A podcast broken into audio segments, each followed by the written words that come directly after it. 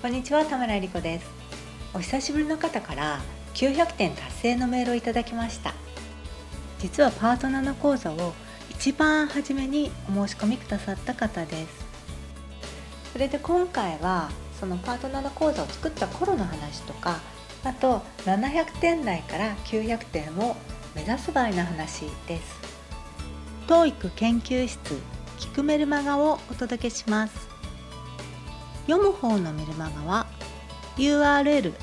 toeic8.com スラッシュ mm です。LINE の TOEIC 研究室カフェチャットボットは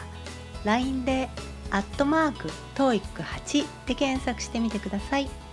メルマガを読んだり聞いたりチャットボットで遊んだりしてなんとなくやる気になってきたなと思ったらすかさず行動に移していただければ幸いです。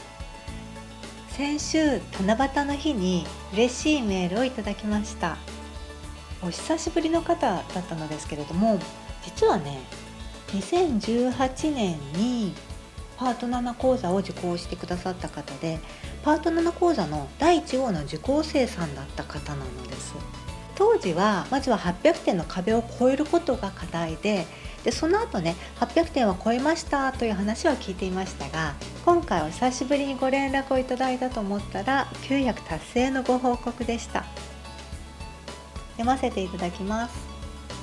パート7講座受講生第1号の〇〇です。他の方よりも随分時間がかかりましたが先日6月の TOEIC で初めて900点超えました。これまで800点後半は取れていたのですが900点になかなか届かずイライラしていましたが猛勉強でようやく到達しました。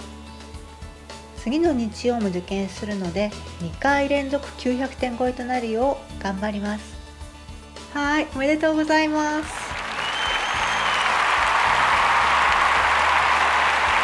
800点に手が届かないところから始めて900点超えまでっていうのは結構ね長い道のりだと思います。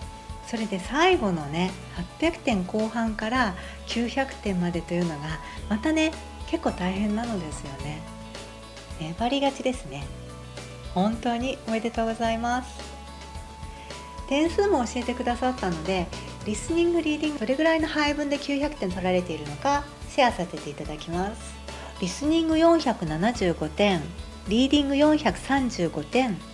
で合計910点ということです。これ大体ねあの典型的な900点突破される方の点数ではないかなと思います。TOEIC テストの点数は今大体リスニングの方が高い方が多いです。平均点でいうと日本人の場合ねリスニングの方が60点ぐらい点数が高いです。でただ900点近くなってくるとリーディングの点数も上がってきますからその900点を取るということになると大体この方のようにね30点差40点差ぐらいでリスニングの方がやや高くて点数が高くて900点突破される方が多いです。これから900点を目指される方はだいたいそれぐらいを目指されるといいのかなと思います。それからここであの他の方よりも随分時間がかかりましたがって書いていただいてますがまずね進めるペースはほんと人それぞれです。人によって環境も違いますし取れる時間も違いますよね。学生さんだったり社会人だったり子育て中だったり介護中だったり。でそれぞれの同じ社会人でも同じ子育て中でも環境も取れる時間もね違うわけです。私のメルマガとかポッドキャストで何ヶ月で何点アップしましたっていう話を聞いても比べるのはねほんと意味ないですね。あのやり方を盗んで参考にするぐらいな感じで他の方のスコアアップ体験談を聞いておかれるといいと思います。それからもう一つ800点まではともかくとして800点から900点特にね800点台後半取れてから900点突破まではやはりね時間かかります。ですから決して焦らないことですね。それで例えば800点未満から900点突破を狙う場合とかね長い距離を走る場合長距離を走る場合というのはこうずっと TOEIC に集中するのではなくて例えば3ヶ月 TOEIC に集中して勉強してでその後今度違うことで英語の勉強をしてそれからまた3ヶ月ぐらい TOEIC に集中する時期を設けてというふうにね間を空けながら TOEIC に取り組むのも一つだと思います。あともう一つ800後半になっていよいよ900近くなってきたら870点とか880点ぐらいになってきてその後がねなかなか伸びなくなってきたら何をすると良いかというと自分のね弱点を補強していくことです。それくらいのレベルになってくると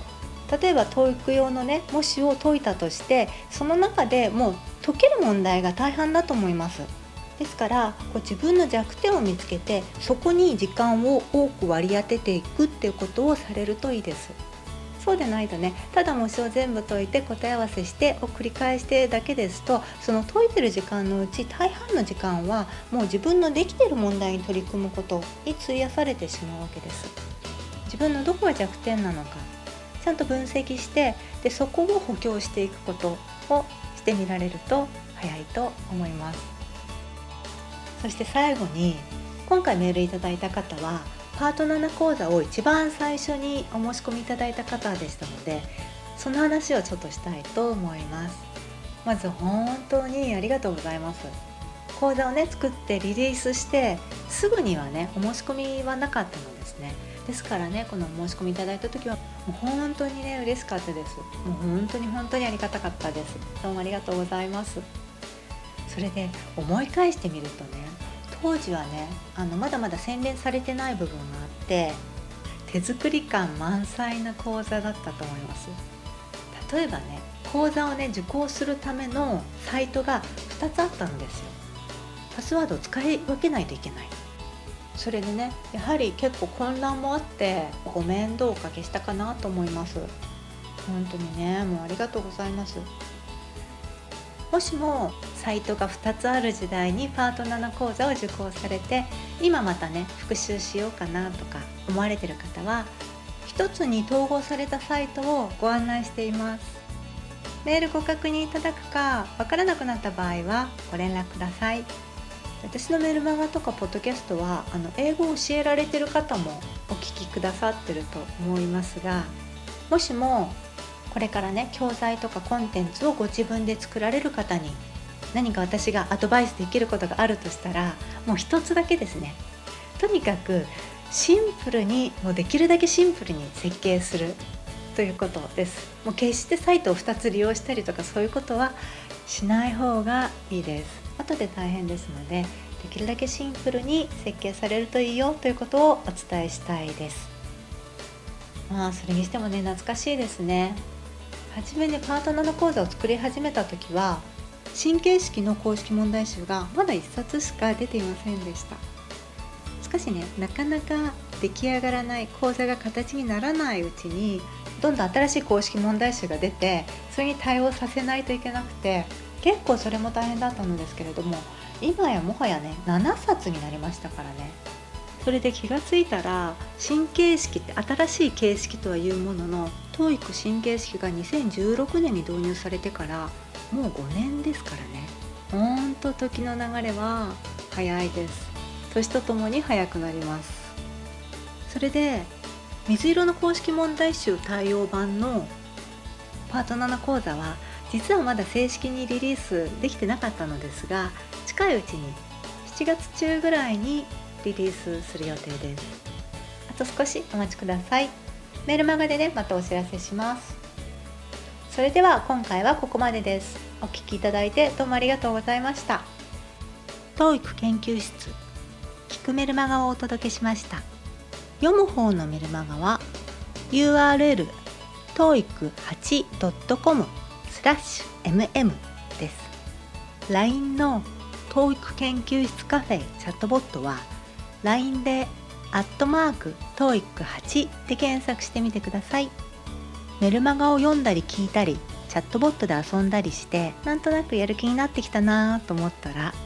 すかさず行動に移していただければ幸いです。最後までお聴きいただいてどうもありがとうございました。それではまた。